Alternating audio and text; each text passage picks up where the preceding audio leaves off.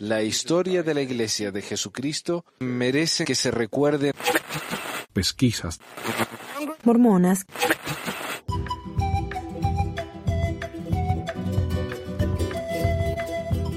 Hola a todos, bienvenidos al episodio 284 de Pesquisas Mormonas. Hoy es el 12 de diciembre de 2021 y yo soy Manuel. Estoy acá con mi sombrero de Navidad porque no preparé nada hoy para la Navidad, así que para menos dale algo festivo a la cuestión.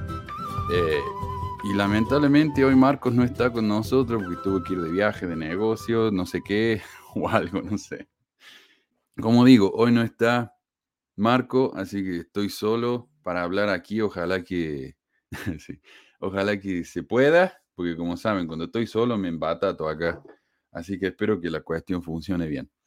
Ah, acá tenemos, mira, acá tenemos maestro James T. Kirk me dice el papá Manuel, jojojo. y yo tengo que decir, es un honor para mí que el gran James Kirk escuche el programa. Eh, debe ser una de veces en que viajo en el tiempo o algo, no sé qué. Qué grande.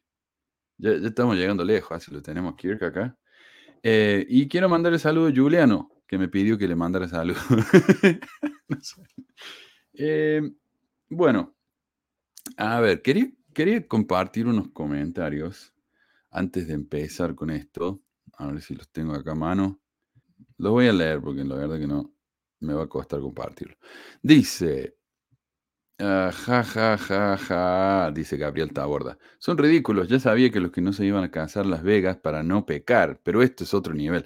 Ah, se refiere a esto del soaking, porque resulta que, claro, para los mormones, para no, no pecar, lo que hacen ellos es, eh, tienen básicamente relaciones sexuales sin moverse. No sé, parece que eso es, algo que funciona para Dios, no sé. Eh, pero es bastante estúpido, sí. Así que sí, por eso dice, yo sabía que se iban a casar a Las Vegas. Eso es verdad. Muchos mormones, como nos queda Las Vegas cerca, que como a seis horas en, en, autos, si, si, viven en el sur, como en, o en más en el centro, como Provo, tal vez le quedan más como cinco horas. Eh, es bien rapidito llegar ahí.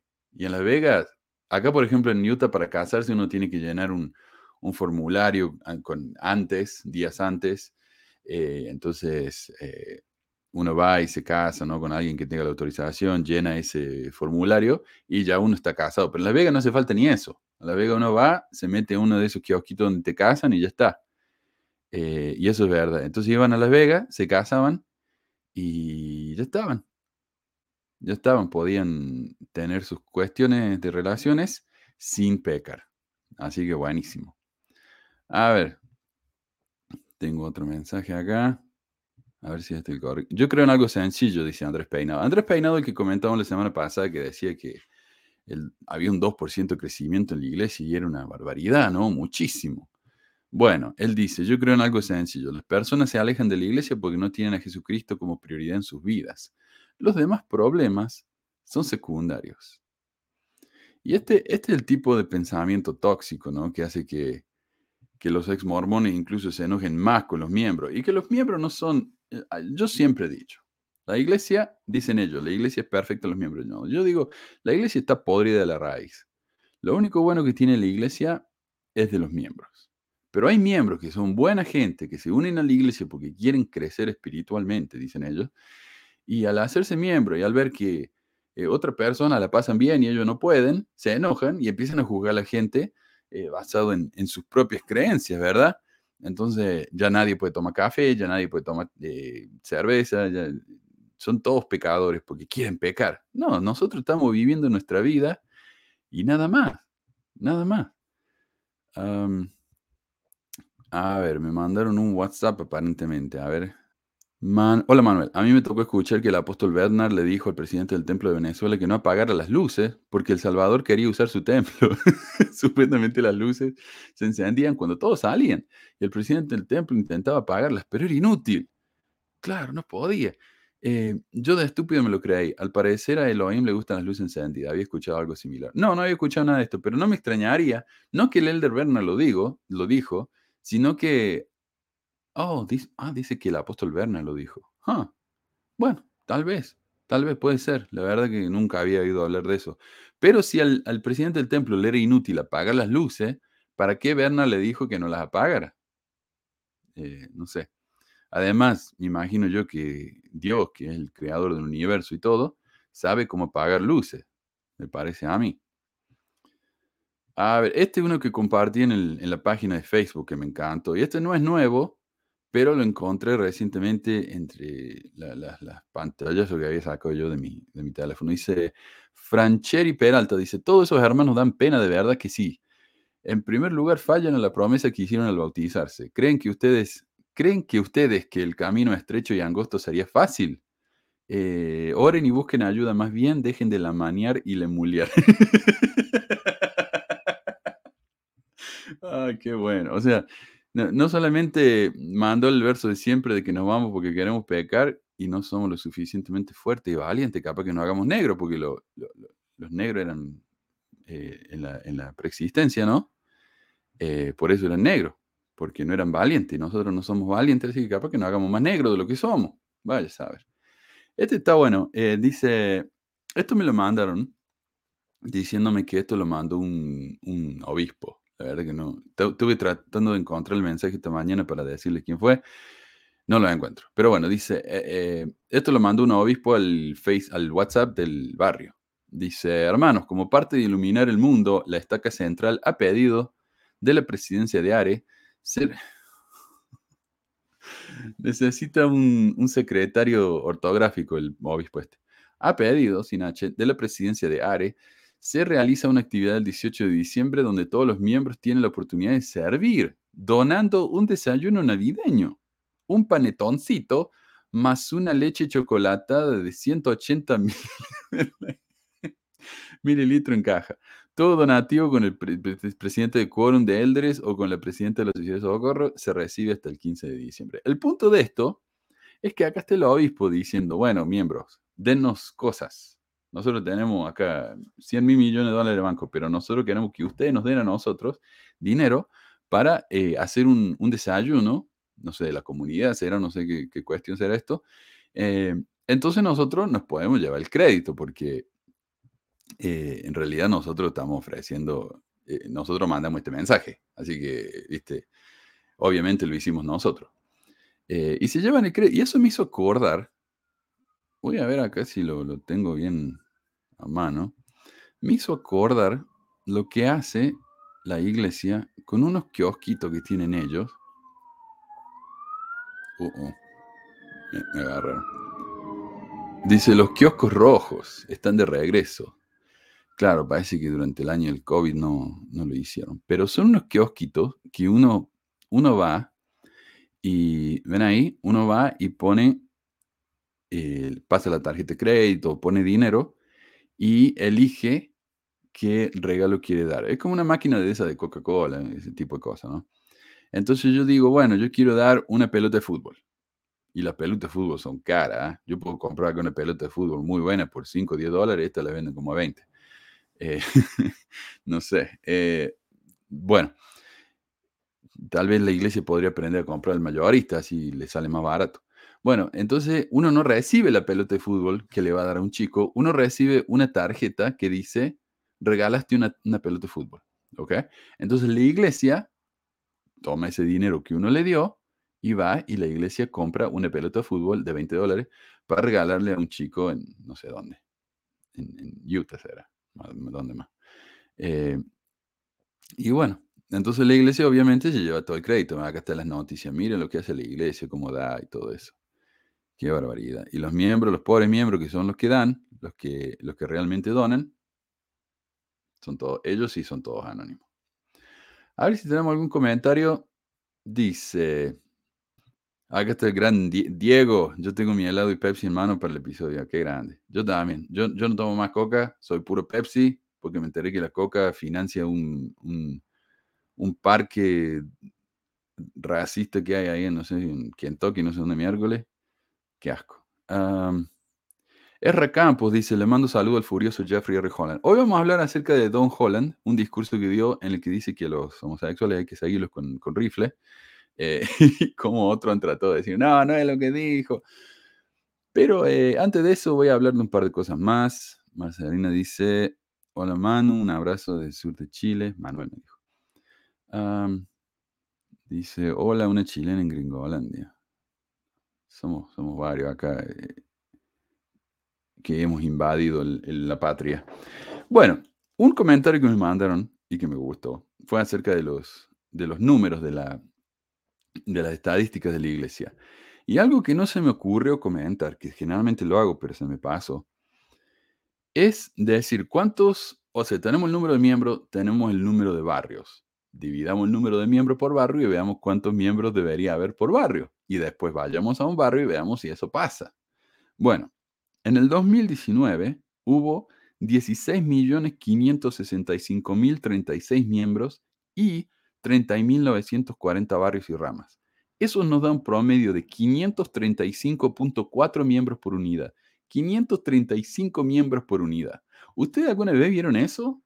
O sea, yo, estaba en un barrio, en una rama, me acuerdo, en el sur de Chile, en el que éramos 10 y no había, eh, eran todas mujeres, no había hombres, así que los misioneros teníamos que eh, presidir, eh, asignar los discursos, bendecir la Santa Cena, pasar la Santa Cena, preparar la Santa Cena, eh, dar las clases. era un desastre. O sea, ah, la miércoles. ¿En serio me han descubierto algo? Acá está todo nevado. Acá está todo nevado, pero ahí pasan los bomberos, parece que. Bueno. Eh, 535. Acá en Estados Unidos, en los barrios más llenos que yo he ido, ponele allá en Provo, tal vez había con suerte 150 miembros. 150 miembros, más o menos. Como mucho. Por lo general 100. Eh, en otra parte del mundo hay menos de 50, menos de 20. Si hay 50, estamos felices. Eh, pero entonces, 535 miembros por unidad. Yo creo que, yo pensaba siempre que la iglesia tenía un, más o menos un 50% de actividad de los miembros que están bautizados, están activos. Ahora estoy pensando que es más como el cerca del 20%. Es una locura esto. Así que bueno, y en el 2019, eso fue en el 2019, el 2020 similar. Calculé y ese ah, hay 500, ¿dónde lo puse? 535.2 miembros por barrio. Así que más o menos lo mismo. La cuestión de los misioneros también es interesante. En 2019 habían 67.021 misioneros en, 30 y cien- en 399 misiones, o sea, 168 misioneros por misión, 168. En el 2020 abrieron más misiones, 6 misiones más, pero había como 15.000 misioneros menos. Entonces bajó el número de 168 a 128 misioneros por misión. ¿Cuál es el punto entonces de seguir abriendo misiones si las misiones cada vez tienen menos gente?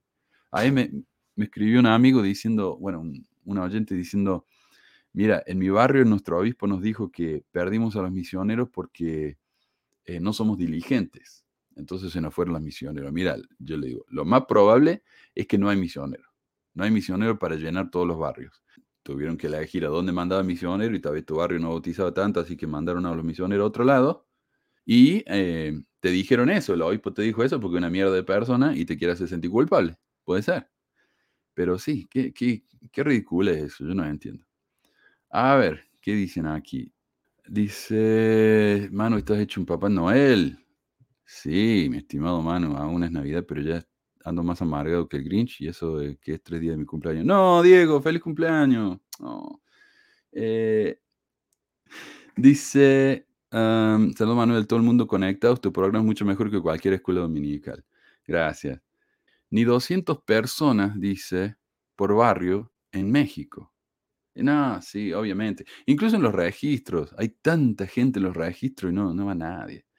Dice Luna, Manuel, la iglesia miente porque Dios no muere en templos construidos por manos de hombres. Ah, bueno, hablemos un poco acerca de un- una cosa an- antes de, de hablar de, de Holland. Quiero hablar de algo que es más o menos bien frívolo, qué sé yo, una cosita como para tirar ahí. Es como para ayudar a los demás fe, ¿viste? Porque los demás fe se la pasan hablando de las películas de Disney y cómo están relacionadas con la iglesia. Les encanta eso a ellos. Incluso Star Wars. Star Wars, eh, porque un camarógrafo de Star Wars era miembro de la iglesia, entonces obviamente influenció la producción entera y por eso eh, Yoda se parece a, a Kimball. Yo estaba convencido de eso, de que Kimball era la, eh, la inspiración de, de Yoda. Bueno, y después decían que Coco, ¿no? Que hay vida después de la muerte, las familias son para siempre. Entonces, como uno que había un productor, no sé qué, de, de, visual, de efectos visuales de Coco, era mormón, entonces influenció la historia entera. Otro era Soul, que Soul tiene la preexistencia, ¿no? Entonces también uno que, que firmaba los cheques era mormón, entonces influenció la, la, historia entera. Pero lo que no estoy viendo en Más Fe es que no, eh, que no hablan de, de encanto. Esta película Mira, la fui a ver con mi hijo la semana pasada. Me encantó. La música, eh, hay un par de canciones que están muy buenas, pero la música él, es de lo más débil que he visto, eh, comparado con Coco o algo así, es muy débil. Pero la, historia también no es gran cosa, pero los, los, personajes me encantaron, absolutamente me encantaron. Y voy a hablar un poquito de eso, como por unos cinco minutitos si puedo, y después vamos a seguir con el tema de hoy. A ver, tenemos acá una invitada con nosotros. A ver, hola, ¿me escuchas? Hola, Meli. ¿Cómo estás? Hola, hola. Muy Qué lindo bien, ¿y tenerte tú? por acá. Bien, gracias. Qué bueno, gracias por, por, por, venir. Qué lindo tenerte aquí. Sí, lindo, ya sabes. Navidad. Sí, además es bien bueno el tema hoy. sí, sí, vamos, vamos a ver uh, cómo nos va con eso, pero está, está interesante. En realidad, mira, Meli, ese tema fue lo que me hizo más ganas de volver cuando escuché lo que dijo Holland, digo, ah, qué ganas de hablar de eso y no puedo porque no... Así que cuando pude volver, ¿sabes qué felicidad? Eh, lo preparé bien y hoy estamos listos para hablar. Regalito Navidad para todos. Eh, pero de mira, los apóstoles más gustados. Pobre ellos. Ellos que dejan todo, ¿no? Eh, Sí, sí. pero estaba hablando yo, Meli, de, de la película Este Encanto. ¿Escuchaste hablar? Eh, pues vi, o sea, vi como el comercial, pero no he visto la película. No, está bien. Yo no sabía, no tenía ni idea de esta película hasta que un día estaba tocando música en la, en la clase y to- estaba tocando canciones de, de- ah, ¿cómo se llama el colombiano este? Ah, Carlos Vives. Y salió la canción y los chicos decían, ¡Oh, es Encanto! Y digo, ¿qué es eso? Es una película nueva, me decían. Así que, bueno, lo llevé a mi hijo, la vimos. Está basada en Colombia eh, y la película habla de una casa mágica en la que los miembros de la familia reciben un don, un gift, aunque no saben si en, en- en español lo ha traducido como regalo, porque escuché una canción que decía regalo. Es un poder Es sí especial, ser regalo, pero como don, ¿no? es más como un don, sí. Eh, pero gift significa las dos cosas. ¿sí? Y este es un don que ellos reciben cuando cumplen o seis años u ocho, no me acuerdo bien. Y los dones son todos diferentes. Por ejemplo, la hermana Luisa, y acá tengo yo lo- los juguetitos de mi, de mi hijo. acá está Luisa. Ah, Luisa es súper fuerte. Es, es tremendamente fuerte. Puede levantar todos los burros del, del- pueblo. Puede mover la iglesia si necesita. Bueno, vamos a hablar de cada uno de ellos más, en más Oh. detalle. Eh, tenemos a la, la, protagonista es Maribel. eh, y Maribel, el problema es que ella no tiene ningún poder. Es la única que no tiene ningún don. Así que la pobrecita, bueno, y ella es la protagonista. Pero hablemos entonces, eh, y como ella no tiene poderes, la tratan muy diferente. Y vamos a ver eso, como, como digo yo, como más fe no ha relacionado esta película con la iglesia, que en mi opinión es la que más conexión tiene con la iglesia de todas las películas de Disney que he visto. Bueno, ¿Será el por el don del Espíritu Santo que les dan a los ocho no conviene. Acá tenemos la abuela, mira. La abuela es la que, la que recibió una, una eh, vela mágica, eh, que esa vela, ahí la tiene la velita, esa vela es la que hizo la casa y les da los poderes. Bueno, ella es la líder, la matrona de la familia, y la autoridad y el poder de la abuela no se puede cuestionar. El conflicto de la película es que la casa parece estar perdiendo su magia, se está rompiendo. Y a pesar de que la abuela lo sabe y de que Maribel es testigo de esa pérdida de poder, porque lo vio mientras estaban todos distraídos, ella vio como la casa empezó a romperse, la abuela lo niega, enfrente de todo, así en la cara de ella, dice, no, está todo bien, Eh, está todo bien en Sion. Cuando Maribel insiste en que, algo, en que algo anda mal, la abuela se enoja, le grita, la reta, le dice que deje molestar. Al comienzo de la película, la familia se está preparando para la ceremonia del don del, del primito menor de Maribel. Y cuando ella trata de ayudar limpiando y haciendo adornos, ¿no? Porque ella no tiene poderes, la abuela le dice que tal vez la mejor manera de ayudar es no hacer nada. Esto, por supuesto, se ve mucho en la iglesia cuando los líderes nos dan llamamientos estúpidos, ¿no? Y nos dicen que todo llamamiento es importante. Eh, no importa lo Sí, pequeño que que sea. repartir binarios. Sí, ajá. O barrer la capilla. Sí, sí, sí. Sí, gracias. Un verdadero líder hace que todos se sientan útiles, pero la abuela no. Es muy similar, ¿no? A tantos líderes en la iglesia que prefieren barrer bajo la alfombra a los miembros que son diferentes y que no conviene mostrarlos. Bueno, estamos hablando de Maribel entonces. Ella, la, ella es la, la protagonista de la película. Ella representa, en mi opinión, a los miembros que tienen una situación diferente, a la persona que no encaja en el molde de lo que requiere la iglesia y a pesar de que no es su culpa, es visto como menos. La casa, a pesar de que la llaman casita, no es enorme, una mansión en realidad. Eh, pero Maribel tiene que dormir en una pieza chiquita, casi como escondida del resto de la familia. Abuela se la pasa diciéndole a los nietos que son especiales, que la hacen muy orgullosa, etcétera, siempre enfrente de Maribel, pero nunca le dice eso a Maribel. Eh, ese es el sentimiento, que ¿no? Adelante. Muchas mujeres, ¿no? A lo mejor solteras dentro de la iglesia, que creo que es donde se da un poco más. Bueno, los hombres solteros también, pero normalmente los hombres andan desesperados por buscar a alguien más activamente, pero muchas mujeres, eh, o sea, yo en lo personal pienso, cuando decidí dejar de ir, antes de saber todo lo, todas las cosas que ahora sé sobre la iglesia, eh, gracias a ti, este, pero cuando yo decidí dejar de ir, fue justamente ese por sentirme así como, es que aquí yo ya no, así, o veía, o sea, o veía las opciones y no me gustaban las opciones, eh, como mujer soltera, así dentro de la iglesia, mayor de 25, toda una quedadota, entonces dije, ay, no, ya.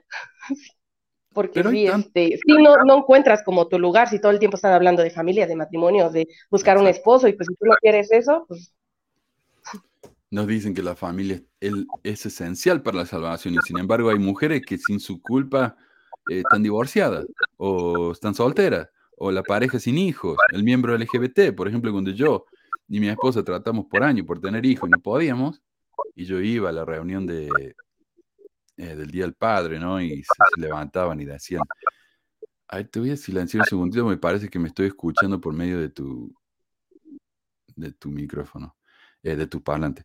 Eh, pero si querías decir algo, por favor, de...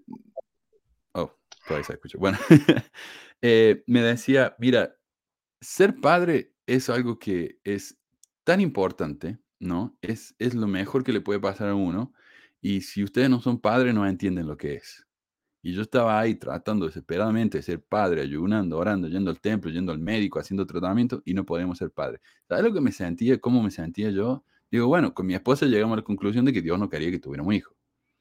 Pero bueno, después adoptamos, ¿no? Y, eh, pero bueno, es, así te hacen mi prima tuvo una situación similar. Sí, pasó, tardó muchos años en embarazarse, tuvo dos abortos y su suegra, que es súper mormona, bueno, su ex suegra, afortunadamente es ex suegra, pero es así ultra, así mormona, es de esas que se paraba el testimonio y yo sé que yo soy una hija consentida de Dios, así de ese estilo, este, le decía, parece que era como su culpa por si tenía perros, o sea, pura estupidez, pero así la hacía sentir culpable por no poder embarazarse. Increíble. No, sí hacen eso. Y son tan metidos, ¿ah? Se meten en la vida de todo el mundo. Eh, esta es Luisa. Luisa es súper fuerte. Como digo, ella puede levantar iglesias, ¿no? Le dicen, Luisa, necesitamos mover la iglesia. Bueno, pum, la mueve al otro lado. Luisa, se nos salieron los burros. Bueno, va y junta a todos los burros, ¿no?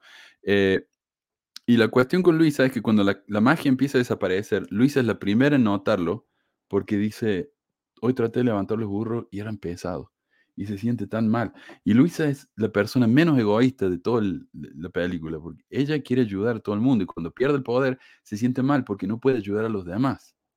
Entonces, a mí me, me parece que Luisa es el líder de la iglesia, la presidenta de su socorro, el obispo, que realmente quiere ayudar, pero no le da el tiempo, no le da abasto con todo el trabajo que tiene que hacer. Mi obispo en Argentina tenía dos trabajos y además de eso, tenía que ir a la capilla como 20 horas a la semana para hacer entrevistas y todas esas estupideces que tenía que hacer, eh, y con dos hijas en la casa, o sea, es demasiado, es demasiado. Y, y cuando Y a ellos no les pagan. Y a No los señores pagan. que se andan paseando, No, no, y, y a- y de- y apenas les agradecen.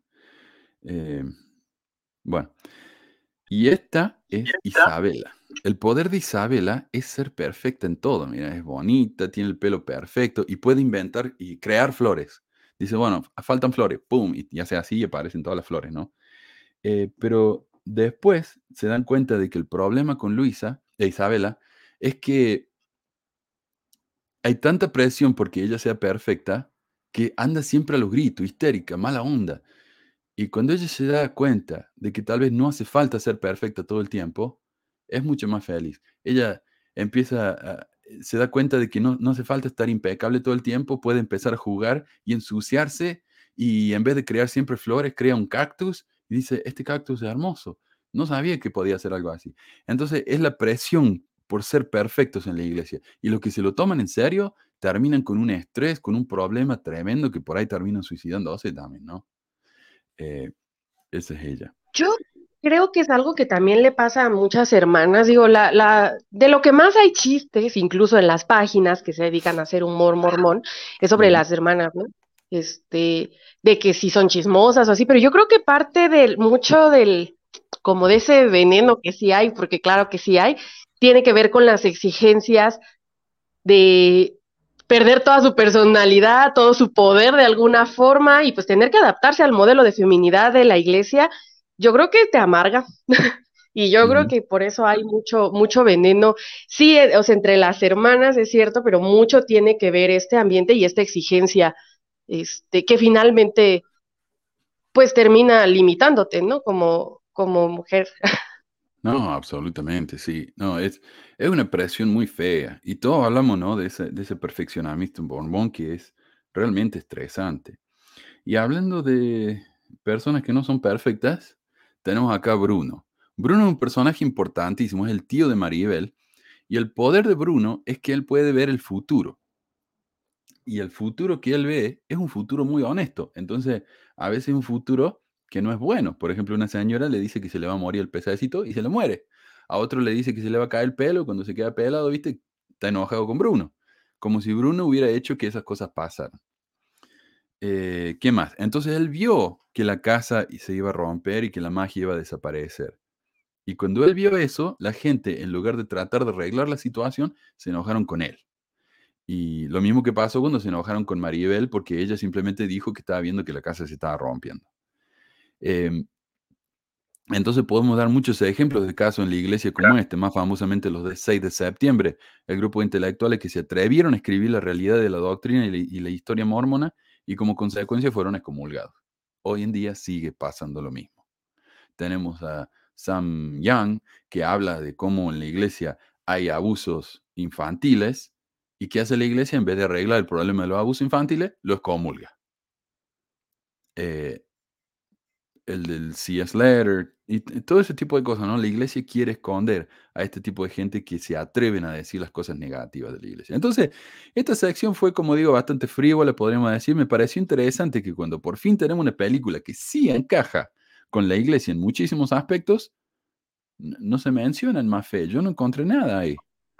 Pero es que yo creo que no ha habido quien dé una maroma así mental para, para como encajarla de manera que no deje mal a la iglesia.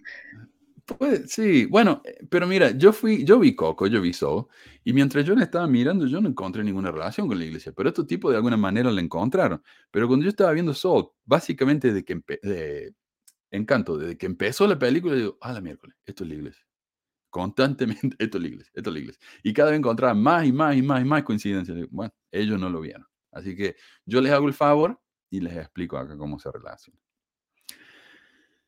A ver, antes de que entremos al tema de hoy, veamos si tenemos algunos comentarios aquí.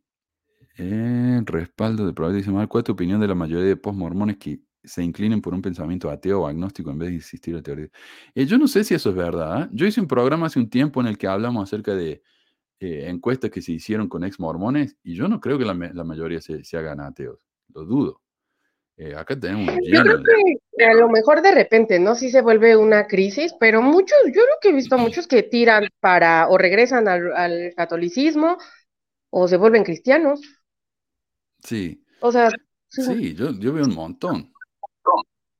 a lo mejor los ateos son, más vocales. O sea, yo, por ejemplo, me inclino hacia el agnosticismo, entonces estoy como ahí en un punto medio, puedo tomar cualquiera de las dos posturas, pero pero creo que los ateos son más vocales, por eso la gente piensa, ah, todos se vuelven ateos. O puede ser también que e- es muy común, por ejemplo, acá este que me mandó un saludo decía, bueno, el- la iglesia mormona miente porque Jesucristo vive en el corazón, ¿viste? Bueno, cosas así, cuando alguien dice algo así, uno lo lee y le resbala, ¿no? No sé, le pasa como, bueno, uno es cristiano, lee un mensaje de otro cristiano y obviamente no, no le nota mucho. Pero cuando alguien dice, ¿sabes qué? Yo no creo en Dios, eso choca. Entonces, de 100 mensajes de cristianos, cuando alguien da un mensaje de un ateo, eso tiene mucha más resonancia en una persona que es cristiana que el mensaje de otro cristiano. Puede ser eso. Es tan chocante para ellos que lo notan más. Puede ser. Pero yo dudo que la mayoría se hagan ateos. Yo no creo. Ah, yo creo también que, ah, o sea, cuando se habla de, de ateísmo para la gente es como, o sea, sigue siendo fuerte, ¿no? Así como mencionas. Y además hay cierta ignorancia. Ahorita viendo el mensaje, por ejemplo, así como el agn- la agnóstica, yo te digo, yo me identifico como agnóstica, pero está desde el agnóstico que se inclina más hacia el ateísmo o el agnóstico teísta, ¿no? Que es como, pues creo en una especie de Dios, lo que sea que eso signifique, o pues me imagino que hay, no sé.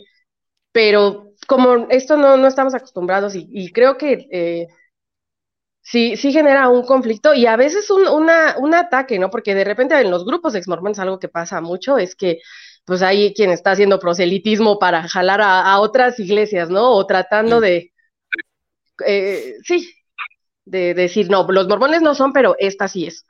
Dice, a mi barrio en Santiago, Chile, asisten unas 200 personas, el barrio es enorme. 200 de un promedio de 530. Pasemos Son pocos entonces... los barrios. Creo que en Chile fue donde desaparecieron muchas estacas y así, ¿no? Yo te- Ujú. tenía una amiga que ya no es mi amiga, porque cuando dejé de ir a la iglesia, pues ya me volví yo el diablo, pero en algún momento sí fuimos muy unidas y ella fue misionera ahí en Chile. Y Sí. ella me platicó, ¿no? Que parte de, o sea, su- en lugar de ir como a predicar, básicamente estaban visitando las casas de los miembros para borrar registros de gente que ya ni iba porque las listas estaban no infladas, sino lo que le sigue, ¿no? Digo, en todos lados, a mí también me tocó en la misión ir a un barrio donde iban 10 personas y la lista era de 300. Este, Sí, pero creo que en Chile eh, todavía fue más. fue demasiado. Llegaron a la Siena Estaca, fue el primer país, creo que fuera de Estados Unidos, que habían eh, 100, 100 estacas, 100, 100 estacas.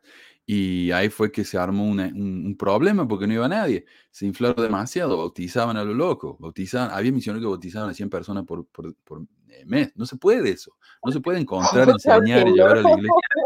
Es demasiado. Estaba fuera de control. Entonces crearon todos estos barrios, todas estas estacas, y entonces lo que hicieron fue, llamaron a, ¿quién fue? Eh, Holland creo que fue, o uno de esos, a que fuera el presidente del área en Chile, y ahí cerraron estacas a lo loco, pero sí. Em, bueno, entonces pasemos al tema de hoy. Um, el Elder Holland dio un discurso en vivo ahí en agosto de este año. Y quiero explicar un poco de qué se trata este discurso. Según Peggy Fletcher ahí en el Salt Tribune, el mismo día en que la Universidad Brigham Young anunció la creación de una oficina de pertenencia para combatir los perjuicios, los prejuicios de cualquier tipo, incluidos los basados en la raza y la orientación sexual, el apóstol santo de los últimos días, Jeffrey R. Holland, criticó duramente a miembros de la facultad y estudiantes que desafían las enseñanzas de la fe sobre el matrimonio entre personas del mismo sexo. Entonces, están celebrando que la iglesia abre una oficina para ayudar a los miembros que están siendo discriminados, los estudiantes que están siendo discriminados. Holland viene y da uno de los discursos más horribles que se han dado desde la época de Packer, básicamente. Durante la conferencia universitaria anual del lunes para profesores y personal en el Marriott Center de la Escuela de Provo, Holland citó una carta reciente que escribió que decía que algunos profesores no apoyan las doctrinas y políticas de la iglesia y eligen criticarlas públicamente. Vamos a hablar bien de eso.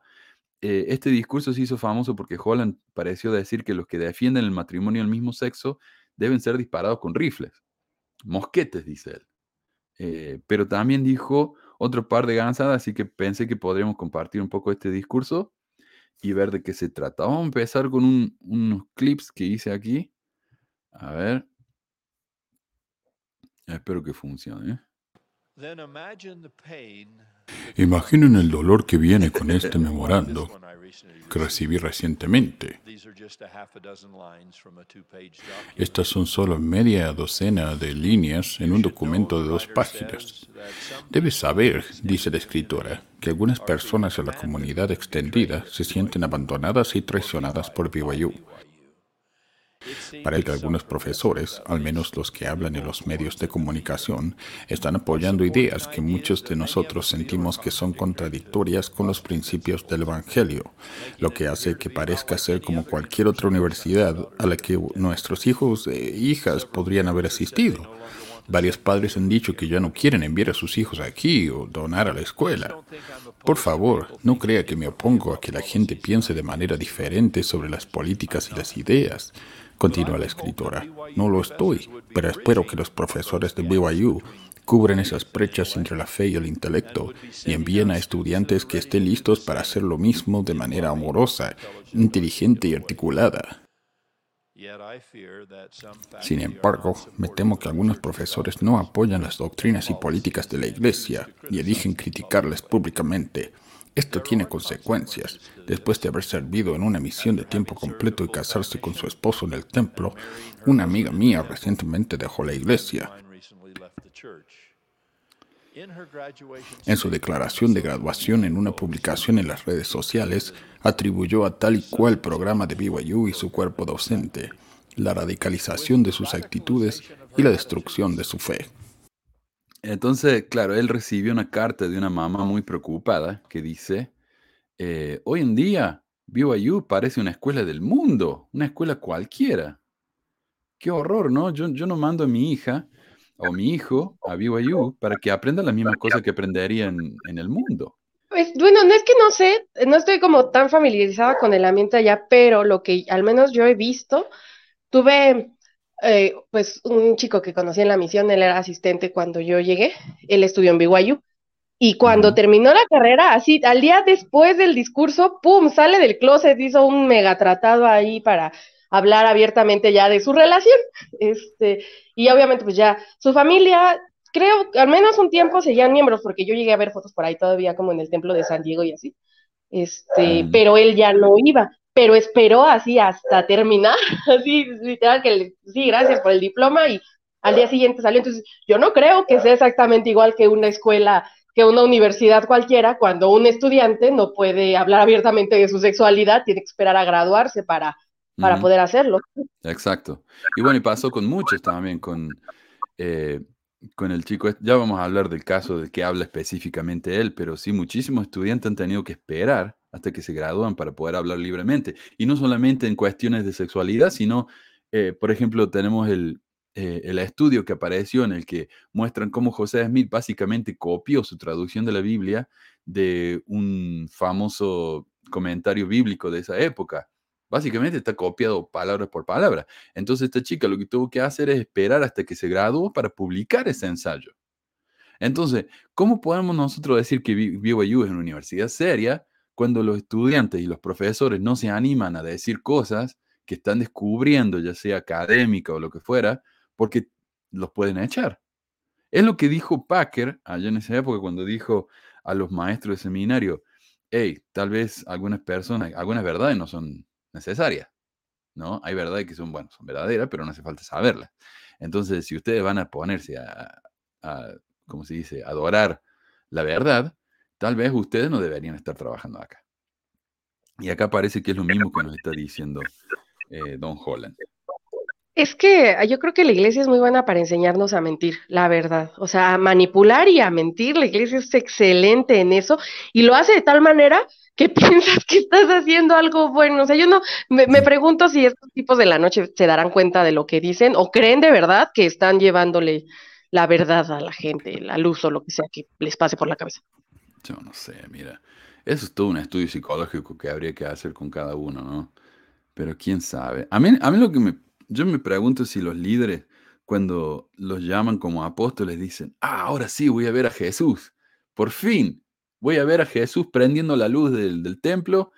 Y después, cuando no pasa, dice: Uh, ¿seré el único? Pues es que hay un montón de mitos, ¿no? De que los apóstoles sí se reúnen en un salón especial ahí el lago salado con, con el Jesús y no sé, o sea, son camaradas, ¿no? lo dicen. Sí, o sea, son como los mitos mormones. Sí. No, sí es verdad. Bueno, vayamos al segundo clip. Este no es muy largo. Dije entonces y digo ahora que si somos una extensión de la Iglesia de Jesucristo de los Santos de los últimos días y tomamos una cantidad significativa de diezmos sagrados y otros recursos humanos preciosos, todos los cuales bien podrían gastarse en otras causas dignas, seguramente nuestra integridad exige que nuestra vida sea absolutamente consistente y característica del Evangelio restaurado de Jesucristo. En una universidad siempre habrá un debate sano, sobre todo un plan de estudios lleno de cuestiones, pero hasta que todos lleguemos a la unidad de la fe y hayamos llegado a la medida de la estatura de la plenitud de Cristo, nuestro próximo mejor logro será permanecer en armonía con los ungidos del Señor, aquellos a quienes Él ha designado para declarar la doctrina de la Iglesia y guiar a la Universidad Brigham Young como sus fideicomisos.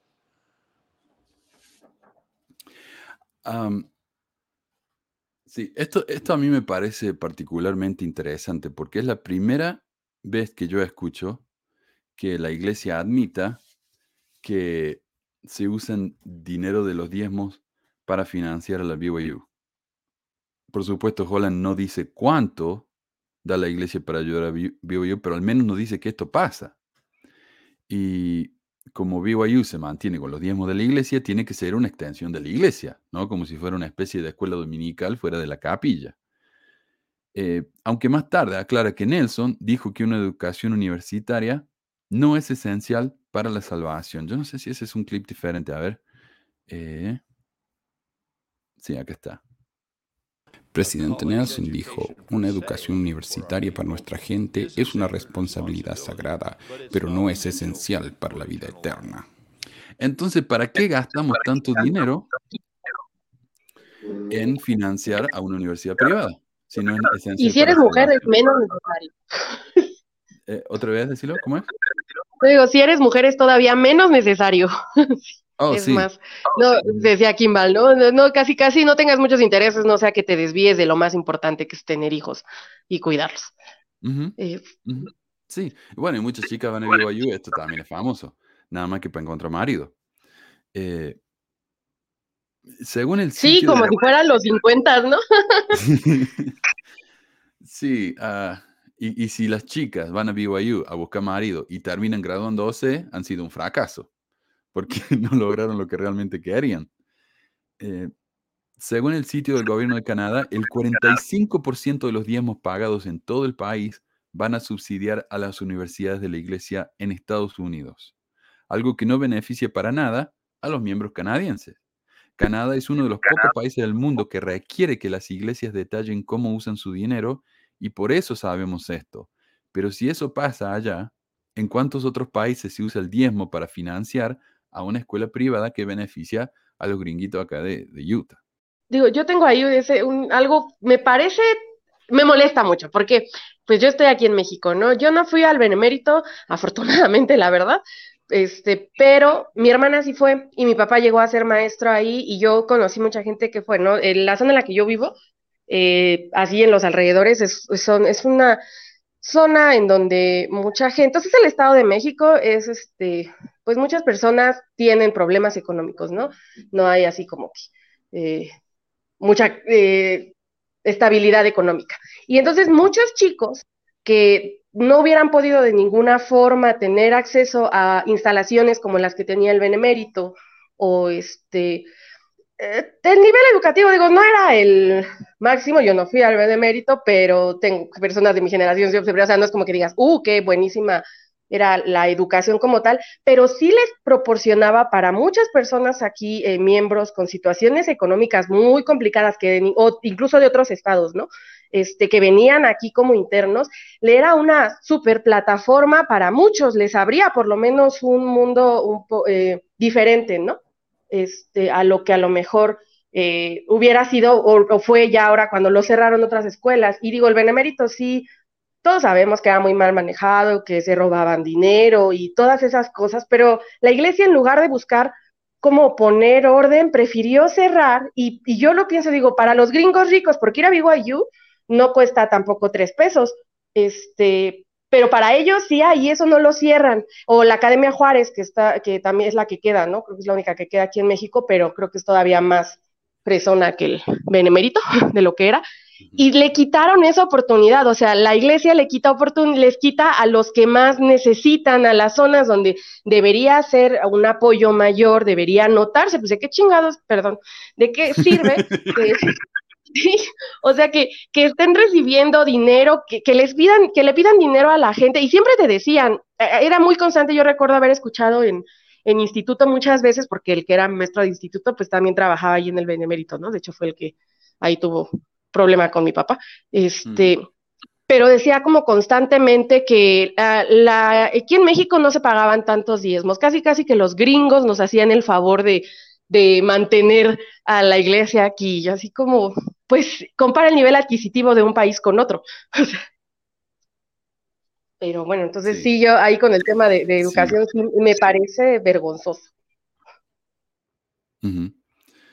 A mí me, me, discutía una, una, señora en el canal de YouTube, decía, pero si la iglesia, si, si tiene escuela, bueno, cerró el benemérito, pero siguen con escuela, tienen el, el, pathway y todo eso. Le digo, pero eso no son escuelas secundarias. Ah, bueno, pero estamos hablando de educación, no de educación secundaria específicamente.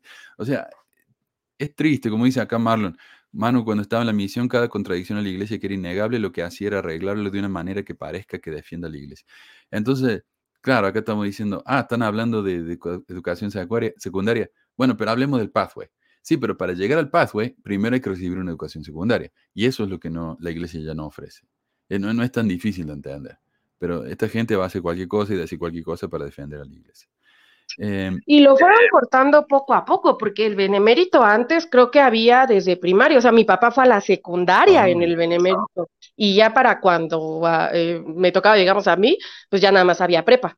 Entonces fueron cortándolo, o sea, primero hubo primaria y la quitaron, secundaria la quitaron, este, ya, lo último fue la, la preparatoria, que también eran, por ejemplo, en el benemérito algo que yo escuché más de una vez es que si tenías, eh, por ejemplo, conocí el caso de una chica que salió embarazada antes de graduarse, no pudo ir a su graduación. Eh, si reprobabas una materia, no podías ir a tu graduación. O sea, eran, pero, pero eran culeros, o sea, sí, eso es algo que a mí se me hace, pero es la iglesia, o sea, así funciona, es esta, es esta así te generan como sentimiento de culpa, no sé cómo llamarlo, y pues ahí lo que me dices, oye, ¿qué tiene que ver una cosa? Pues ya te embarazaste, güey, ya, ya se emboletó Chavilla, ella sabrá lo que viene, pero déjala disfrutar de su graduación, ¿no? Por favor, o sea, eso no tiene nada que ver, pero pues aquí sí, o sea, en la iglesia se mezclan las cosas en la educación este, secular con la iglesia, lo toman como, o si no pasa seminario, por ejemplo, tampoco te gradúas, ¿no?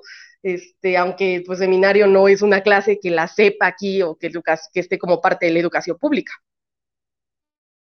Sí, y ah, algo, algo que, me, que me olvidé de comentar también es que cuando la iglesia en Canadá, los miembros de la iglesia en Canadá, sin saberlo, donan la mitad de sus diezmos para financiar a la escuela, en, a las escuelas, bueno, en Utah, en Idaho, eh, porque son las tres BYU, y en Hawái, lo que ellos, eh, bueno, ellos no saben eso, pero lo más enfurecedor es que la iglesia dice que ese dinero que ellos le dan a las universidades privadas que ellos tienen es caridad. Ellos lo, lo ponen en los registros de los impuestos como si eso fuera caridad. Entonces, claro, dicen, la iglesia dona millones y millones en caridad. Yo quiero que sepan que brindarle una educación, ni siquiera barata, porque es carísimo, vivo yo, brindarle una educación a los gringos de Utah, eso se considera caridad. Los mismos que están pagando en África, en Sudamérica, que ayudan a los, gringos a que vayan a BYU, eso la iglesia lo considera caridad. Tengan eso en cuenta, nada más. Así que bueno, vamos a la al próximo clip, que es un poquito más Pobres gringos necesitados de caridad. sí. Es que sufren mucho. Vos sabés que los gringos eh, varones son el grupo más discriminado del mundo en este momento. Claro, los blancos heterosexuales. Sí, sí, pobrecitos, todos los persiguen. Y lo peor es que sí lo creen, ¿eh? Yo tengo un conocido, pues ya no lo tengo amigo de Facebook porque terminó eliminando, pero la verdad cuando me quiero divertir a veces entro a ver las babosadas que publica. Y es, él cree, de verdad, cree que los cristianos son perseguidos y que son lo diferente en el mundo y que son casi casi, ¿qué? ¿De qué estás hablando, vato? Tres años después, en 2017, el elder Dalina H. Oaks, quien todavía no estaba, pero pronto estaría en la primera presidencia, donde se sentaría solo una silla, a un latido del corazón, de la misma posición que ahora tiene el presidente Nelson, citó a nuestro colega, el elder Neil A. Maxwell, quien había dicho.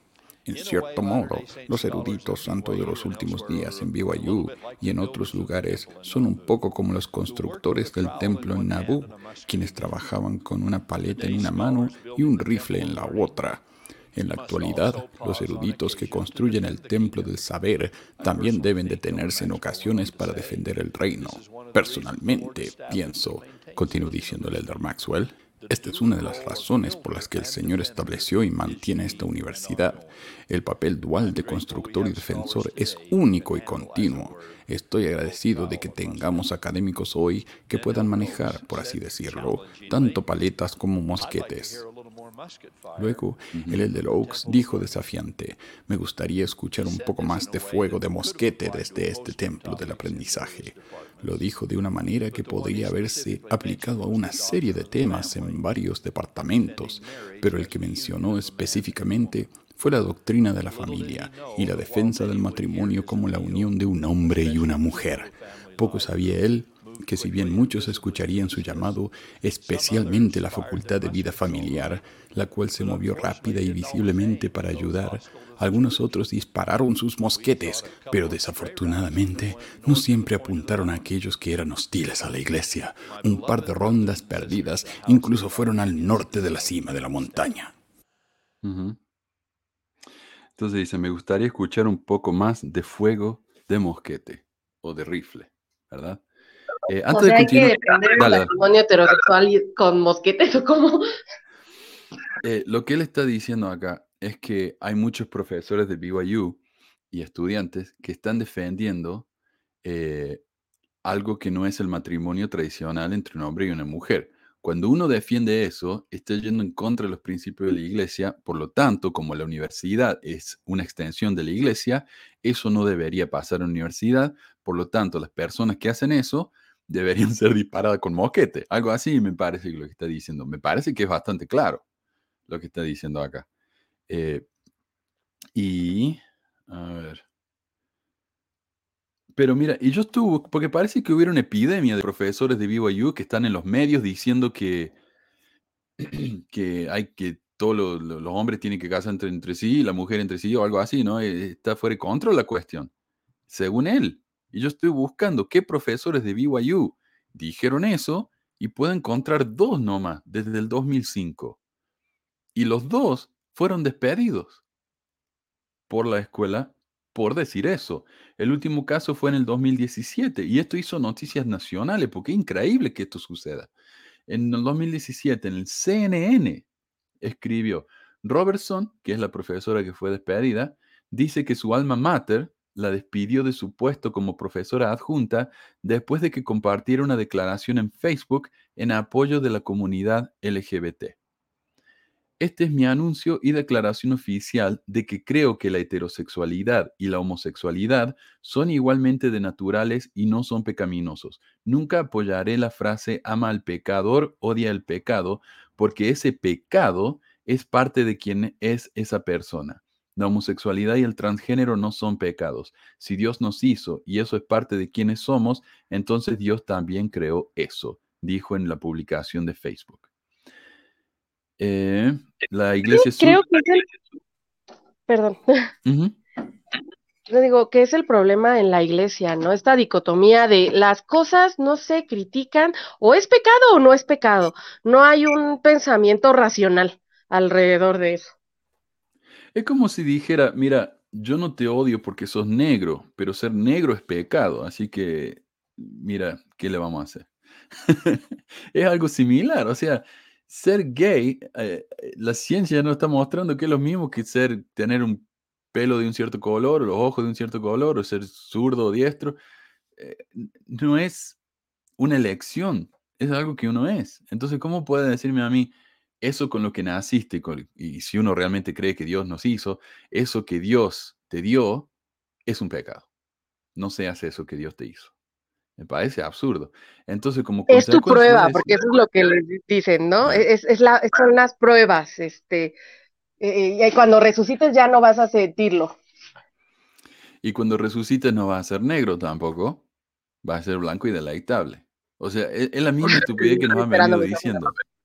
Ah, Vos sabías que en muchas culturas ser zurdo era, era algo eh, ilegal, era un crimen.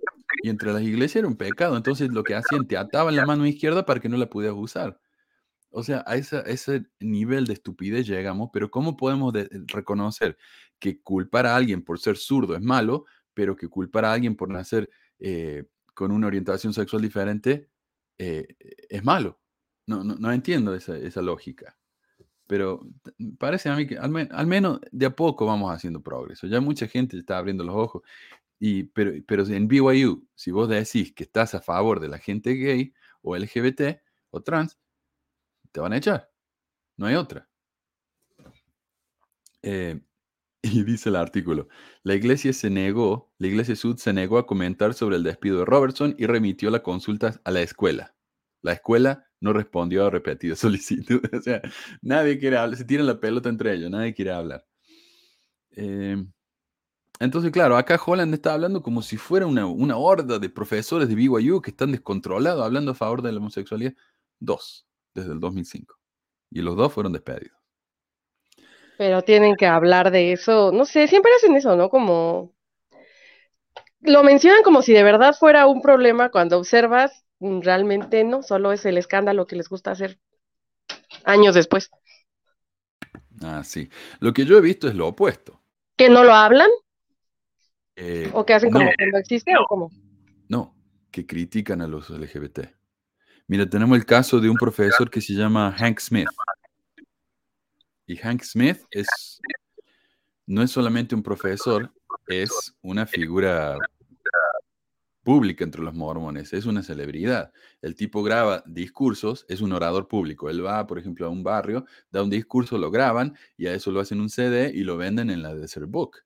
El tipo es un bestseller entre los mormones, lo, adoran. Este tipo, en, Twitter, había un estudiante abiertamente gay a quien él lo llamó Corior. ¿Ok? Eso es todo lo que escribió, Corior. Cuando la gente empezó a quejarse de eso, no solamente la comunidad LGBT, sino los miembros en general empezaron a quejarse de que el tipo este lo había llamado Corior, eh, el tipo se disculpó, pero, pero no sufrió ninguna consecuencia. Nadie lo mencionó. Holland no dio discursos acerca de él. Pero veamos por qué Corior es un, insulto tan horrible entre los mormones. A mí me llaman Corior todos los días. ¿Por qué soy Corior? Mira, a Corior es una fantasía morbosa entre los mormones, porque es el, el anticristo, dice el libro de Mormon. Corior era un anticristo que negaba que Dios, que Jesucristo existiera. Eh, lo dejaron mudo, no pudo hablar más, y después lo pisotearon hasta la muerte. O sea, eso cuando uno le dicen Corior a uno, es una fantasía morbosa de eso, de que uno se va a quedar mudo y que se va a morir de una manera horrible. E, entonces, ese fue el problema. Bueno, el tipo finalmente se disculpó. Lo curioso es que el tipo se descubrió que seguía a muchos, eh, muchas cuentas de Twitter de Desnat. Ahora, Desnat ya hablamos de quiénes son. Son un grupo de ultraconservadores eh, supremacistas blancos nacionalistas blancos mormones eh, que pusieron fotos del chico este al que Hank Smith llamó eh, con citas como diciendo, bueno, hay que sacar los cuchillos, eh, porque este tipo de cosas están mal en la iglesia. O sea, amenazas directas a este chico, al punto de que él dijo que se tenía que ir de BYU porque ya no se sentía seguro. Eh, amenazas, directas, mensajes, tuvo que cerrar su cuenta de Twitter porque demasiado. ¿Sabes qué siento? Bueno, ahorita que te estaba escuchando, me quedé pensando, Holland eres de los apóstoles, yo, yo lo recuerdo en mi época activa mormona, que era así como, ay, sí, siempre les gustan los discursos de Holland, y Holland para aquí, y Holland para allá. Y incluso es eh, Holland, con este, con este discurso que estás así eh, mostrando, dices, se está volviendo más radical el asunto, o sea, cada vez dan más hacia la, pues no sé cómo llamarlo, hacia el extremo, ¿no? De, y, por lo mismo, o sea, eso se ve desde arriba, pero cuando vas viendo cómo va bajando gradualmente, los mismos miembros también cada vez, o sea, los, los, muchos de los que se van quedando, también van jalando hacia lo mismo, ¿no? Y se sienten respaldados por los discursos de sus líderes, o sea, sí, sí, sí, no, no enseñan directamente a odiar, pero si pones atención a lo que están diciendo, este, pues sí hay bastante odio en sus palabras, ¿no? Y lo vemos en la consecuencia de lo que pasó. Cuando él dio este discurso, la gente no dijo, oh, es una metáfora nomás, es eh, no, no, tiene nada que ver con la realidad. No, los de Desnat fueron y pusieron fotos de ellos con rifle diciendo, yo tengo un rifle y sé cómo usarlo, ese tipo de cosas. O sea, la gente se lo toma en serio. Y mira, tenemos acá un chico que eh, en Twitter se lo ve, bueno, BYU, después de que Holland dio este discurso, trató de arreglar la situación haciendo un, un festival de arte en los que los jóvenes LGBT podían venir y hacer arte de tiza en el piso de la, de la BYU. Eh, por ejemplo, hacían una, una, Y, que es el símbolo de la BYU, es la Y en la montaña, hay una Y grandota que le prenden luz a la noche. Hicieron una Y con el, con el arco iris. Ah, en el Benemérito pintaban una B blanca en el cerro. Eh, es una tradición muy de acá, sí. Eh, pero mira, acá tenemos a un chico que el día después, esa noche misma de que hicieron este festival, eh, hizo esto, mira. Se lo ve ahí tirando agua, arruinando el arte que hicieron los chicos estos, y le preguntan, ah, no sé si se escuchará. No, yo no oigo nada. No, no se escucha. Pero el, el, que lo está filmando le dice, ¿te estás sintiendo un poquito homofóbico hoy? Y el tipo dice, no, lo que pasa es que los maricones se van a ir al infierno. Ahora, la palabra que él usa no es maricón, es una palabra, bueno, en muchos países maricón es tal vez una palabra bien fuerte, pero la palabra que él usa es la más fuerte para referirse a los homosexuales. Entonces es, un, comentario bien asqueroso, bien odioso, lleno de, lleno de, desprecio hacia la gente LGBT, eh, unos días después del discurso de Holland. Entonces, ¿coincidencia? Lo dudo. Pero es que está un rollo ahí como hasta medio esquizofrénico. O sea, pasan de un punto así de, eh, no, hay que aceptarlos, vengan, pinten aquí y luego, no, odienlos. Y la gente, pero da, o sea, justamente da para abarcar todo eso, desde los tipos como este que va ahí a echar agua y hacer comentarios horrorosos. Este, hasta la gente que trata de ser más moderada, ¿no? Con su moderación es amo al pecador, no al pecado. Así es. Eso es su caridad. E-, eso es lo más este, buena onda que, puedes encontrar y la verdad es bastante culero entonces.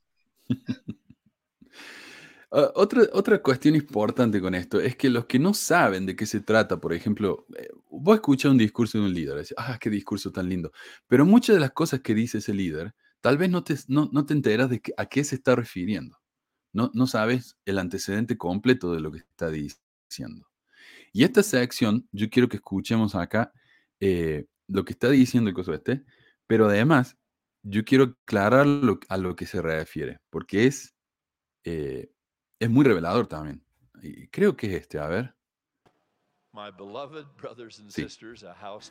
Mis amados hermanos y hermanas, una casa dividida contra sí misma cae, y me iré a la tumba suplicando que esta institución no solo se mantenga firme, sino que esté indiscutiblemente comprometida con su misión académica única y con la iglesia que la patrocina.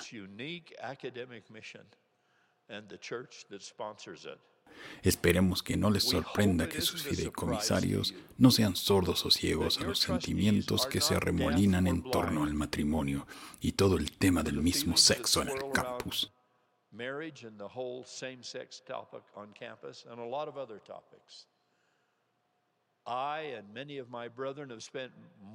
Muchos de mis hermanos y yo hemos dedicado más tiempo y derramado más lágrimas sobre este tema de lo que podríamos transmitirles adecuadamente esta mañana o cualquier otra mañana. Hemos pasado horas discutiendo lo que la doctrina de la Iglesia puede y no puede proporcionar a las personas y familias que luchan por este difícil tema.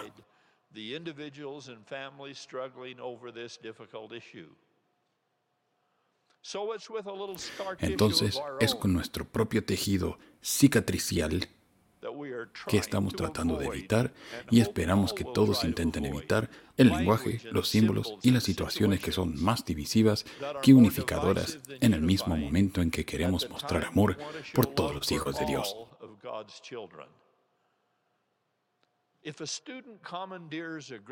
Si un estudiante se apodera de un podio de graduación destinado a representar a todos los que obtienen diplomas para anunciar su orientación sexual personal, ¿qué podría otro orador sentirse libre de anunciar el próximo año hasta que eventualmente todo valga?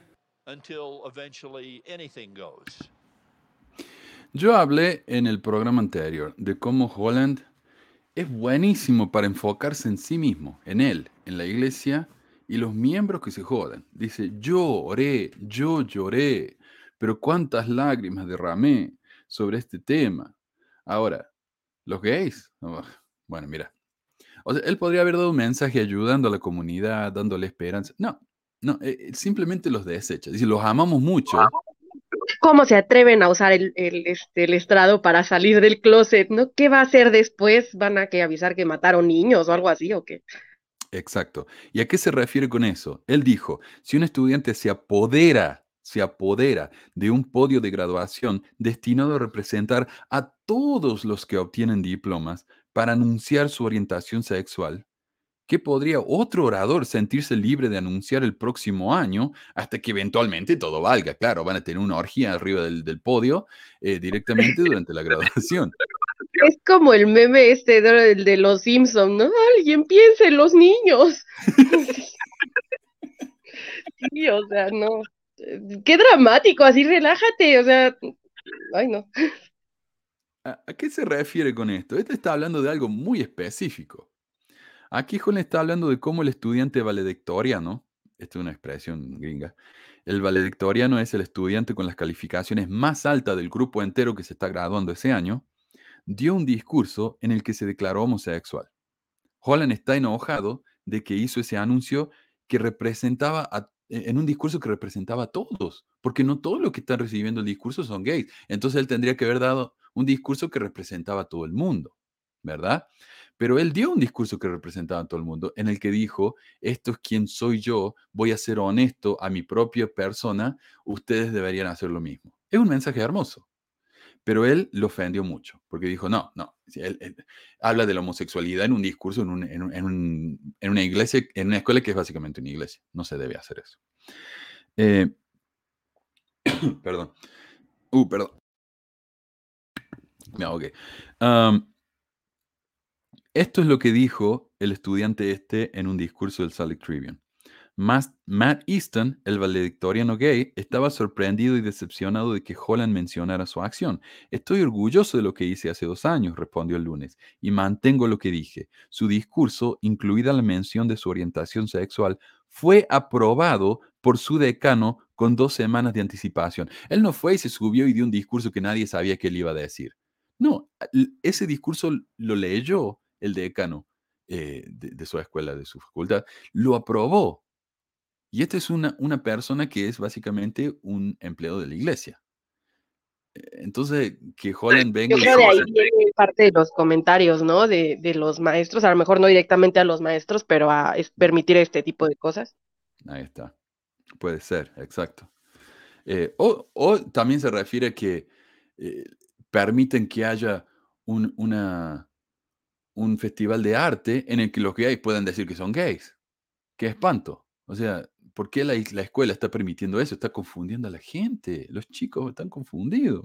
Y la madre esta que le mandó la carta está tan decepcionada. Eh, a ver, ¿dónde estaba? Mm, fue aprobado dijo Easton desde su casa en Berkeley, California, donde estaba a punto de comenzar la escuela de posgrado. No estaba tratando de usar el discurso como una tribuna o de apoderarme del evento. Me avancé en mis experiencias personales porque dieron forma a mi tiempo en BYU. La autenticidad no es lo mismo que impulsar una agenda. De eso se trataba el discurso. Ese era el tema del discurso, ser auténtico a uno mismo. Su intención no era dividir a sus oyentes, sino em, empoderar a personas como yo, dijo. Espero que BYU continúe siendo un lugar donde los estudiantes LGBTQ puedan sentirse seguros y respetados. Y es muy importante, muy interesante que el chico maravilla del mormonismo, David, Archuleta, quien fue seguido por un equipo de rodaje cuando fue a la misión y quien cantó en el centro de conferencia, vaya a saber cuántas veces, salió del closet, admitió que era entre gay y bisexual, no está seguro, pero nadie dijo nada sobre eso. No se oyó ni un pip, nada. Entonces. Yo tengo la idea de que en la iglesia hay un más, hay, hay mucho closetero, o sea, mucho gay de closet, mucho, mucho, mucho. Porque, o sea, más que creo que en otros lados, no sé por qué, pero yo sí he conocido bastantes, ¿no? O sea, creo que he conocido más gays dentro de la iglesia que cuando ya dejé de ir. Este, bueno, exceptuando alguna vez que algunas amistades de aquí de una zona donde hay muchos, este, pues es la zona rosa, entonces hay, muchos gays, muchas lesbianas y así.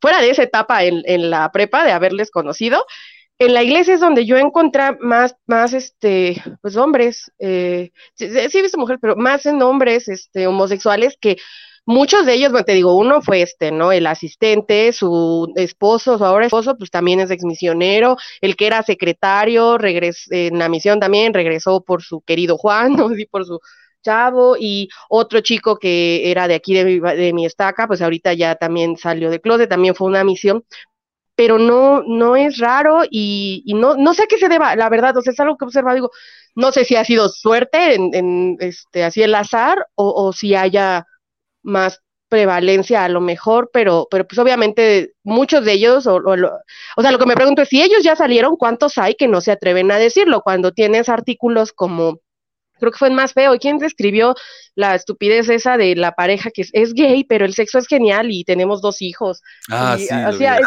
lo que promueven eh, vivir en el closet, ¿no? Uh -huh. Acá me dice Adriana, va a desempolvar los mosquetes del tío Brigham. No, Brigham era mucho de los cuchillos. Él le encantaba usar cuchillos. ¿no? Él siempre amenazaba con cuchillo y, y bayoneta. Eh, dice a David Archuleta le comulgar. No, ¿qué lo van a excomulgar si el tipo es la cara del mormonismo en el mundo? No, para nada. Por eso digo, cuando uno es famoso y tiene plata y la gente lo conoce y representa el mormonismo, no hay que decir nada. Cuando uno es un simple estudiante de BYU, ahí se lo puede criticar y atacar. A ver, eh, bueno, ya sigue, ¿no? Eh, con este mensaje, ya estamos ya casi una hora y cuarto, así que voy a ir resumiendo. Ah, otra cosa que iba a decir. Dice él, eh, un estudiante se apodera del micrófono de, y habla de que es gay.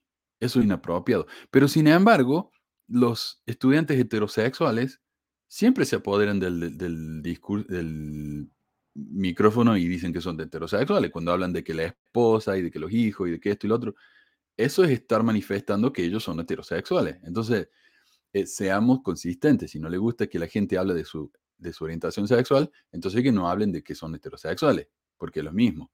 Simplemente sea honesto y decir que lo que te molesta es que la gente hable abiertamente de que son gays, porque ese es el problema de él. Pero no lo dice, ¿no? Lo, dice con indirecta, eh, anda, eh, bueno, esa es la cuestión. Después habla de que Dice, en este espíritu no quiero continuar sin antes declarar inequívocamente mi amor y el de mis hermanos por aquellos que viven con este desafío del mismo sexo. Así lo dice, el desafío del mismo sexo. Claro, yo los amo, ustedes están fallados, vinieron mal de la cabeza desde el nacimiento, pero yo los amo. Eh, no sé qué trato de, de, qué mensaje de amor es ese, no entiendo una condescendencia que da tasquito, ¿no? Porque de amor no tienen nada. Yo, yo me cuestiono si estas personas, o sea, si uno vive como la iglesia vive, se supone que es para desarrollar amor, pero lo único que veo es que entre más arriba llegan a la iglesia, menos son capaces de entender lo que el amor significa. No, sí. Eh, eh, ok, a ver. Por ejemplo, acá dice, Debemos tener cuidado de que el amor y la empatía no se interpreten como apoyo y defensa. Eso me hace acordar lo que dijo Packer cuando él dijo, no debemos tolerar eh, la homosexualidad, porque entonces vamos a empezar a tolerar cualquier cosa. Vamos a tolerar el asesinato, vamos a tolerar eh, cualquier tipo de crimen. Pero ser homosexual no es un crimen. Para ellos sí. En su mente, ahí se están revelando que para ellos sí. Dice, y a veces no es amistoso. Ah, el fuego. Él habla de fuego de rifle. Sí, y siempre necesitaremos defensores de la fe. Pero fuego amigo, o sea, cuando uno accidentalmente mata a alguien de su propio bando, es una tragedia. Y de vez en cuando la iglesia, sus líderes y algunos de nuestros colegas dentro de la comunidad universitaria han recibido tal fuego en este campus. Y a veces no es amistoso, hiriendo a los estudiantes y a los padres de los estudiantes que están confundidos acerca de lo que significa tanto ondear banderas y tener desfiles recientes sobre este tema. Entonces, cuando la BYU permite que haya banderas de arcoíris, los pobres padres están confundidos y están siendo disparados eh, por fuego de rifle eh, amigo. Imagínate esa estupidez, pensar que simplemente ver una bandera gay en BYU ya estoy siendo disparado. Me voy a morir, no sé. Eh, yo pienso qué clase de estabilidad mental es esa si una bandera te hace que te confundas. y que de nuevo, el, el síndrome de la persecución. Hay una bandera gay en BYU, BYU es parte de la iglesia, a mí me pone incómodo la, la homosexualidad, estoy siendo atacado. Fíjate que cuando yo fui a la universidad me estaba acordando ahorita que alguna vez, este, pues yo soy una universidad pública, ¿no? La, este, y el ir a una universidad pública nos me brindó la experiencia de un mundo diferente. Y recuerdo mucho que tenían en la cafetería pegado un letrero que decía, es una frase eh, de un movimiento zapatista que hubo aquí en 1994, que decía, por un mundo donde quepan muchos mundos. Y para mí la universidad de alguna forma sí fue eh, un poco esta visión, ¿no? De otros mundos y de entender otras formas. Y es algo que a los, a los que van ahí a BYU siento que les cortan, ¿no? Esta experiencia, porque lo que están tratando justamente es de que, pues de preparar mejores miembros, no necesariamente mejores profesionistas o mejores, este, no sé, personas. Es un buen punto, es un buen punto porque lo, eh, que él quiere es que acá hay un, dicho, eh, eh, rondear los, los, vagones, viste, con la época de los, de los cowboys que iban y, y no querían ser atacados, entonces hacían un círculo con los vagones y ellos se metían adentro del círculo y ahí pues, estaban más seguros. Bueno, eso, eso es lo que hace la iglesia. Hacen un círculo de los vagones para que el, mundo no los pueda influenciar eh, y no los confunda. Pobrecitos. Pero mira, yo de curiosidad me fui y empecé a buscar qué pensaba Desnat acerca de este discurso tan obviamente eh, metafórico, porque él no quiere que realmente usemos un rifle para matar a los gays. Y encontré cosas como esta, mira un tal Gregory Smith ah, está muy ofendido porque, mira, este, este es una, eh, una foto de una presentación en una clase de seminario. O sea, el maestro mostró un PowerPoint en, la pantalla que dice, si eres LGBTQIA bienvenido a seminario. Y esto lo ofendió tanto que este Gregory Smith dijo, es hora de buscar nuestros rifles. Eh, hay otro que se llama Leyland, que dice, yo tengo un rifle y sé cómo usarlo. Hashtag Desnat. Mátalo, mátalo, cocínalo. Así que eh, tal vez sea metafórico, pero es un mensaje bastante violento, me parece a mí. ¿Y para qué usar una metáfora tan violenta? Eh, pues es como un poco, son los soldados de Dios, ¿no? Somos los soldados. O sea, mm. se sienten así. y es que la realidad, por ejemplo, el ejército y una parte de la iglesia es una institución en donde el asunto se trata sobre obedecer, no sobre pensar. Entonces, eso es lo que la iglesia necesita de sus miembros, obediencia. Eh, y obediencia ciega y entre menos, o sea, que parezca que piensas, pero no es cierto, solo repite lo que te estamos diciendo. Es cierto. Julia dice, pues si a Nefi Dios le dio permiso de matar por bien del mundo, ya se dan la autoridad de utilizar el mosquete. Exacto. Y mi amigo David dice, permíteme rechazar su amor, señor joven. Muy bien, muy bien. Porque ese tipo de amor, guárdatelo. Entonces, y yo, yo me, me dio curiosidad qué pensaban los miembros fieles acerca de este discurso. Y el apologista y cosplayer de Java the Hutt, Daniel C. Peterson, escribió un artículo intitulado Lo que oyeron no es lo que dijo, en el que argumenta que la gente que criticó a Holland por ser homofóbico están equivocados. Holland no dijo que había que usar un rifle contra los gays, sino contra todo lo que va en contra de la iglesia. es mejor, ¿no? O sea, es un poco más extremo de lo que pensaron realmente. es mucho peor. Eh, ¿Y cómo justifica él que, o sea, él dice, bueno, Holland no está hablando específicamente de los homosexuales, es mucho más general el mensaje. Bueno, ¿por qué dice él eso? Porque Holland usó la, imagen de los rifles justo cuando estaba hablando del matrimonio del mismo sexo. O sea, es bastante obvio a lo que se está refiriendo. Pero eh, Peterson dice, no, no, no, no. Él no se refiere a eso porque otros profetas y otros apóstoles usaron la imagen del rifle y ellos estaban hablando de otras cosas. Así que obviamente cuando los líderes de la iglesia usan la expresión de usar un rifle, se refieren a todo el pecado, no solo a la homosexualidad. Es tan estúpido. Peterson dice, el discurso no estuvo, como muchos han afirmado, dedicado principalmente a cuestiones de atracción hacia personas del mismo sexo. Simplemente eligió cuestiones de género para representar las otras áreas en las que las enseñanzas de la iglesia son atacadas. Áreas en las que algunos miembros de la facultad de BYU podrían estar bien situados para ayudar. Entonces, claro, la homosexualidad, él no se refería solamente a la homosexualidad, sino que la homosexualidad representa todos los pecados y todas las maneras en que la iglesia está siendo atacada. Y eso de atacada, ¿sabes qué me hizo pensar? ¿Te ves la, el, el, tipo que te habló la semana pasada, que mencionaba algo así como, es que tergiversas. Y decía, no estoy tergiversando, estoy dando mi opinión, mi opinión es una opinión contraria. Pero siento que muchos miembros por eso se confunden, güey, perdón, pero no les ayuda a que se les quite lo pendejo, porque o sea, eh, al decirles esto no les permiten justamente tener esta capacidad de análisis crítica, de, de que si una persona tiene una opinión diferente a ti, no necesariamente te está atacando, ¿no? Este, o, o una cosa es atacar una idea y otra cosa es atacar a una persona, este, pero ellos como que no logran hacer esa diferencia. No, sí es cierto. Cualquier pensamiento opuesto al nuestro es atacar. Eh, y esto me, acá me, me dice, a Índigo me hace acordar del tipo con el que hablé este, eh, creo que fue él, o fuiste vos. No, fuiste vos, antes, vos me hiciste acordar del Ismael ese, que cuando yo le, él me decía, acá tenés la escritura, te voy a mostrar de que Dios ya existe. Le digo, me estás mostrando, a mí, yo no creo en Dios, ¿ok? Ok, es mi cuestión mía. Yo no voy a andar diciendo a la gente que no cree en Dios, pero yo personalmente no creo en Dios. Entonces, si vos me mostré una escritura que dice que Dios existe, esa escritura supuestamente está escrita por el Dios que vos querés demostrarme que existe. Eso no me ayuda a mí. Demostrármelo de otra manera.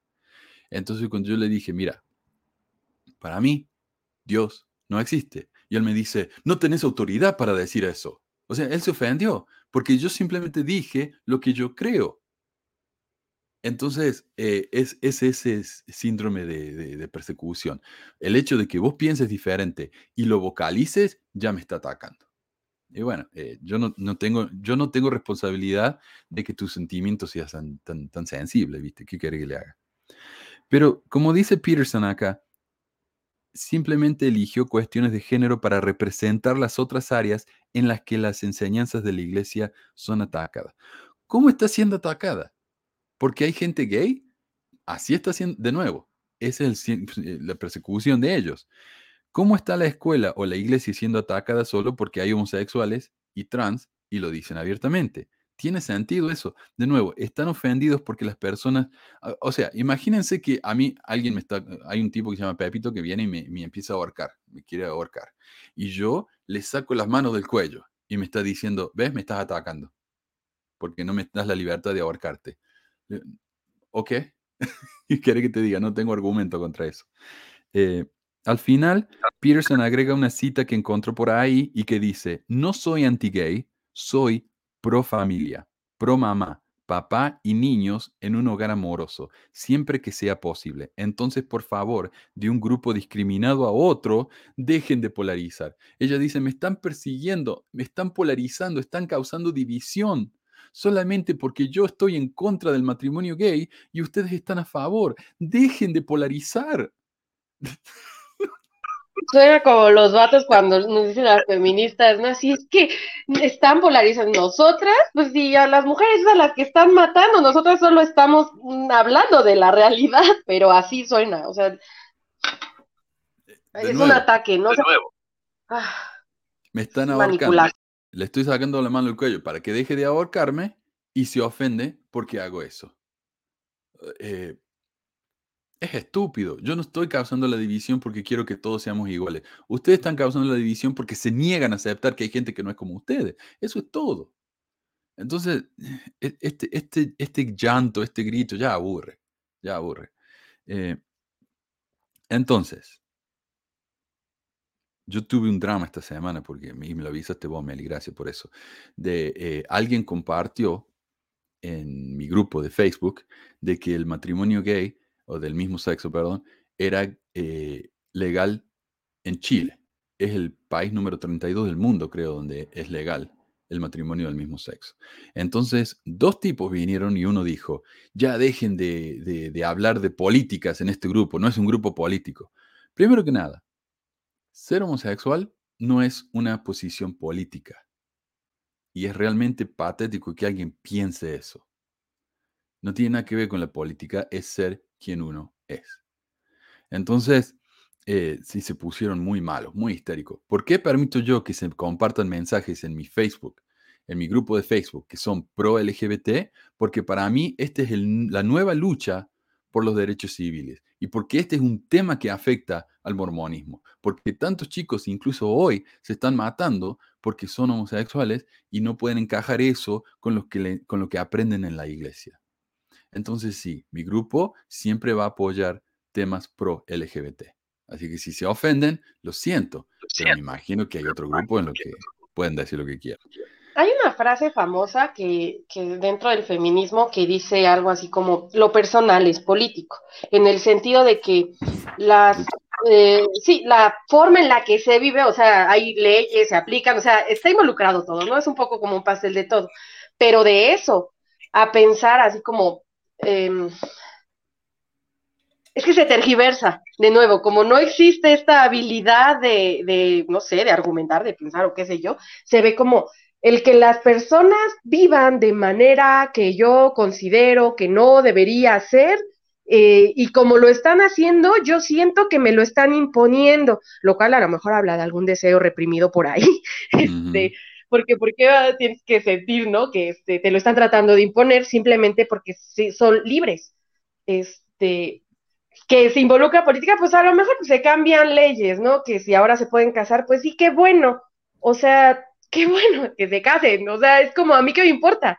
Eh, pero, pero es de nuevo, este tipo de expresiones creo que tienen que ver con no, no poder, no saber pensar, y no pasa solo dentro del mormonismo, o sea, es es una generalidad, creo, para, para muchas personas el no poder distinguir una cosa de otra. Así que las personas de las políticas o de la política, el, ser con lo que tiene que ver, o sea, claro que te afecta la política en tu vida personal, sí, como no, pues son los que deciden, este, no sé, aquí por ejemplo, que vivo en México, pues el que las calles tengan baches, no o sea, tonterías así. Pero, pero estas personas como que no logran hacer esta diferencia y lo, y se sienten o sea, sienten que les están presionando para que ellos hagan lo mismo, cuando simplemente se está abriendo la libertad de que cada quien haga lo que quiera. Sí, no, pero eso es, eso es, eh, va a ser el fin del mundo eso. Ah, bueno, y eso es todo lo que tenía para hoy, pero quiero compartir un par de mensajes acá. Dice Martín, me encanta cuando salen los intérpretes de las autoridades de la iglesia, ni entre ellos se entienden.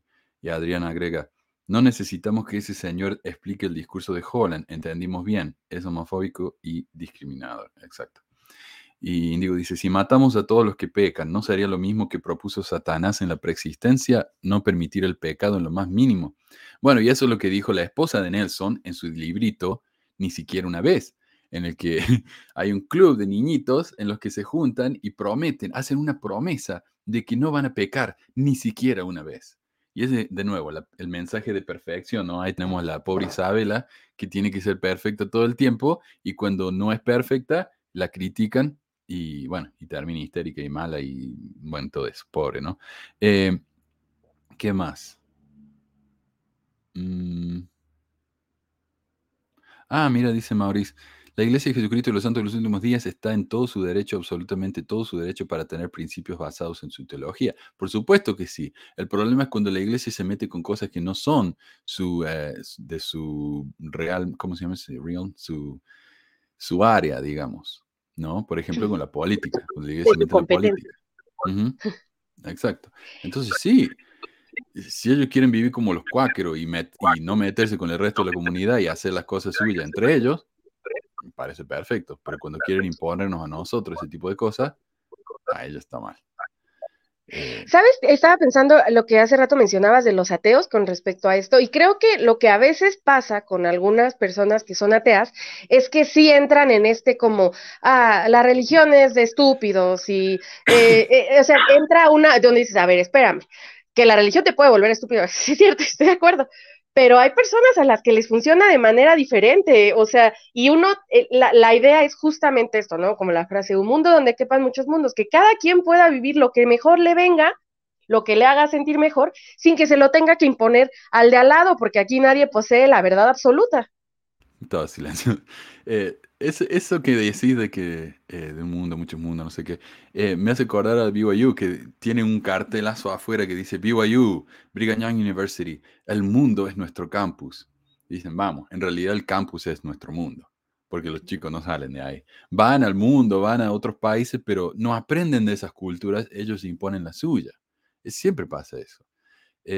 y entonces acá agrega Maurice, a Índigo le dice a Maurice, eh, lo que no está en su derecho es incitar a la gente a la violencia y al odio por sus principios. exacto. Por más que los mormones eh, eh, enseñen que ser homosexual es un pecado, me parece que va en contra de los principios de la comunidad que los miembros de esa, los líderes de esa iglesia hagan que los pobres chicos se terminen matando o que haya violencia en contra de esos jóvenes. Eso me parece que nadie tiene derecho de hacerlo. Eso, eso va en contra de la ley. Dice René, sí, Maurice, pero su derecho de creer termina cuando dañan ya los derechos fundamentales, ahí está, de las otras personas. Igual. Ah, bueno, y eso, eso es todo, entonces. Ah, y alguien aclaró ahí más arriba lo que dijimos de las estacas de Chile. Decía que había 150 estacas en Chile y las cerraron y después había 60. Y en el 2015 abrieron la estaca 75 y hasta el día de hoy tienen 75. Acá está. Eh, yo serví mi misión en Chile, Holland y luego Viña se eliminaron de 150 a 60. En 2015 se dedicó a la estaca 76, hasta la fecha hay 76. Así que está, aclarar un poquito más la cuestión. Bueno, muchas gracias Melia entonces y gracias a todos por los comentarios y por participar y por estar con nosotros. No, a ti Manu, gracias por dejarme estar en tu programa, sabes que me gusta mucho. Ah, a mí me encanta que estés aquí. Así que bueno, eh, gracias a todos y nos vemos la semana que viene. Adiós. Hasta luego.